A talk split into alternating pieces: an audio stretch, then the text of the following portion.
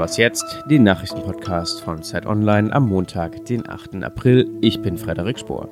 Wir blicken heute auf die kommenden Wahlen in Israel und werten die Dortmund-Niederlage gegen die Bayern aus. Zunächst aber kurz die Nachrichten.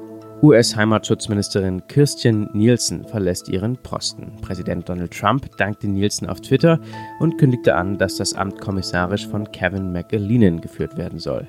Er ist bislang Chef der Zoll- und Grenzschutzbehörde. Nielsen war für die Einwanderungspolitik der USA verantwortlich. Sie setzte beispielsweise die Trennung von Kindern illegaler Einwanderer von ihren Eltern durch.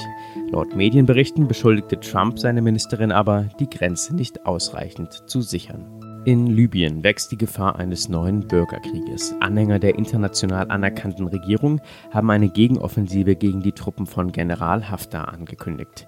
Der hatte seine Truppen in Richtung der Hauptstadt Tripolis geschickt, um sie einzunehmen. Der UN-Sicherheitsrat rief Haftar auf, alle Angriffe zu stoppen und auch die EU-Außenminister werden sich heute bei ihrem Treffen in Luxemburg vermutlich mit der Lage in Libyen beschäftigen. Von dort aus versuchen immer wieder Menschen über das Mittelmeer nach Europa zu gelangen. Redaktionsschluss für diesen Podcast ist 5 Uhr.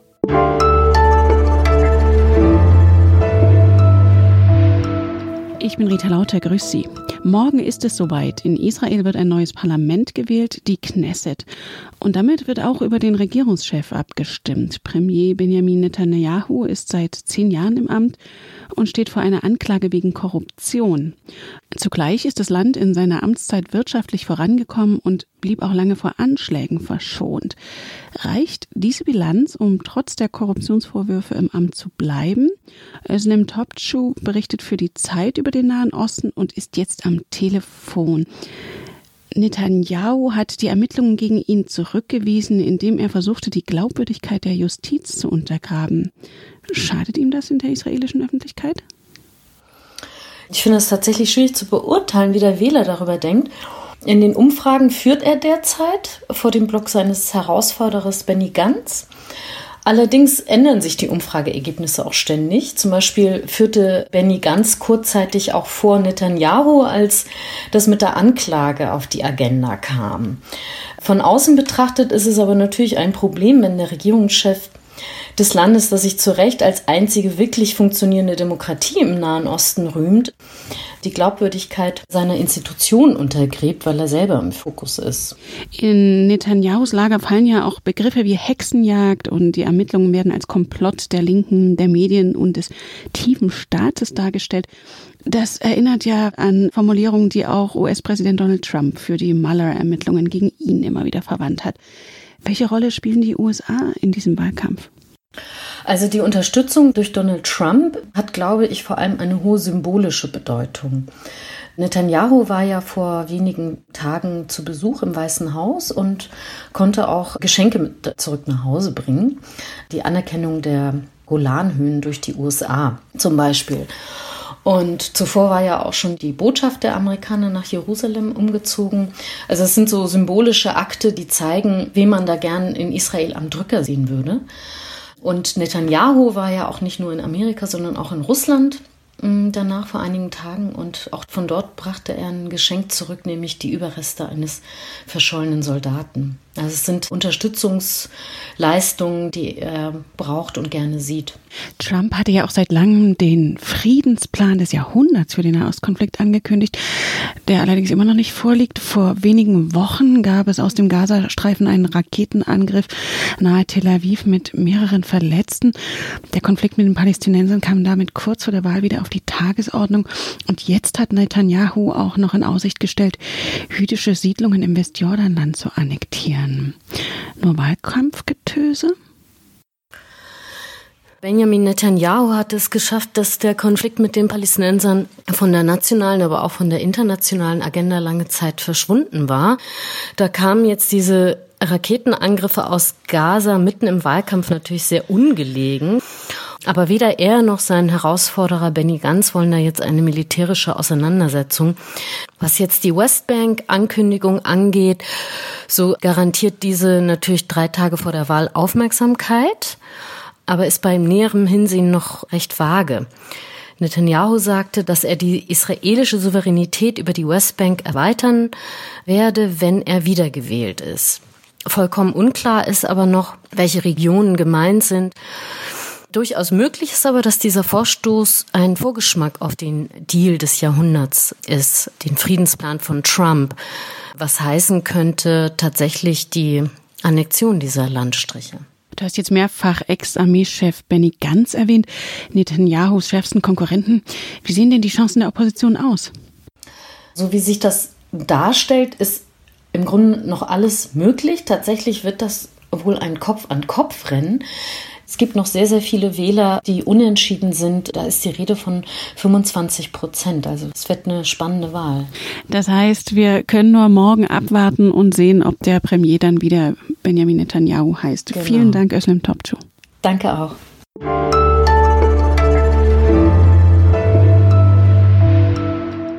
Und sonst so? Haben Sie als Fleischesser vor lauter Grünkernburgern, vegetarischen Schnitzeln und Tofu-Würsten außersehen mal ein fleischloses Produkt gekauft?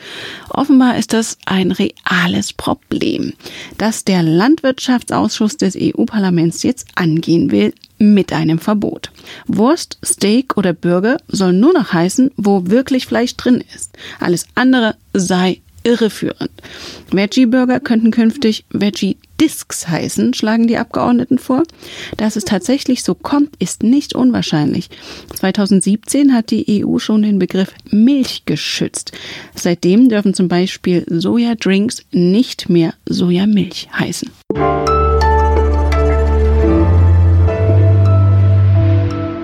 Diese 5-0 ist sehr, sehr schwer zu verdauen, aber klar verdient. Ich gratuliere meine Kollegen. Man muss klar sagen, das war eine Lehrstunde. Die Liga ist schwierig zu spielen. Es sind noch sehr, sehr schwere Spiele, sowohl für den BVB als auch für uns. Von daher werden wir jetzt nicht darüber reden, dass hier schon alles entschieden ist. Tja, eine Lehrstunde, sagt der BVB-Coach. Noch ist nichts entschieden. Der Bayern-Trainer nach der 5 zu 0 Blamage, die die Münchner den Dortmundern versetzt haben. Das mit Spannung erwartete Spitzenspiel der Bundesliga ist jedenfalls ausgefallen, schreibt mein Sportkollege Oliver Fritsch. Er ist jetzt am Telefon. Oliver, war diese Niederlage verdient? Oh, lass mich kurz überlegen.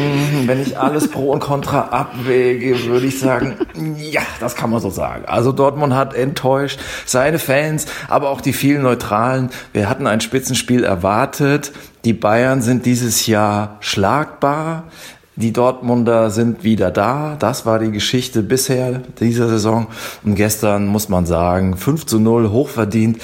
Dortmund ganz schwach. Alle Spieler auch der Trainer hat eine große Niederlage einstecken müssen. Das tut weh für diejenigen, die sich mal einen neuen deutschen Meister erhofft hatten. Und ist mit diesem Kantersieg der Bayern wirklich noch nicht ausgemacht, dass die Bayern den siebten Meistertitel holen? Tja, ich kann mir schwer vorstellen, dass eine Mannschaft, die 5 zu 0 im Spitzenspiel verliert, am Ende deutscher Meister wird. Ich glaube, das hat es noch nie gegeben oder zumindest sehr lange nicht mehr. Auf der anderen Seite ein Punkt. Das ist nicht viel. Sechs Spieltage sind noch zu absolvieren. Es stellen sich zwei Fragen. Werden die Bayern nochmal patzen?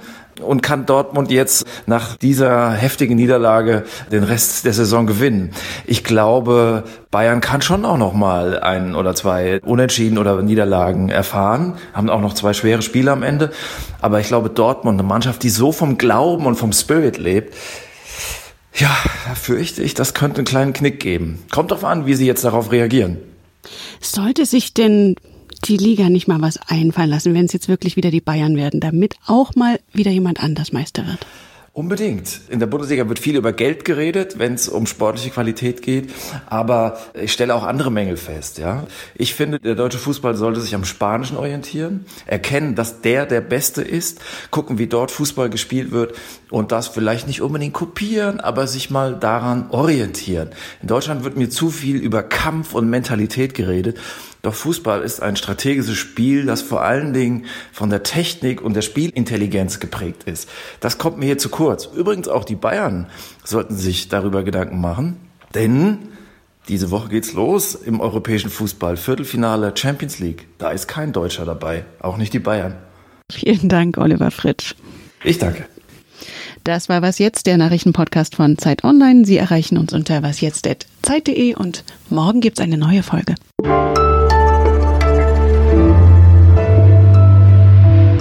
soll man denn überhaupt noch Bundesliga gucken, wenn eh die Bayern? Tja, gute Frage. Wenn bei mir im Fernsehen Fußball läuft, lege ich mir oft mein iPad daneben und schaue internationalen Fußball auf The Zone. Die spielen einfach besser.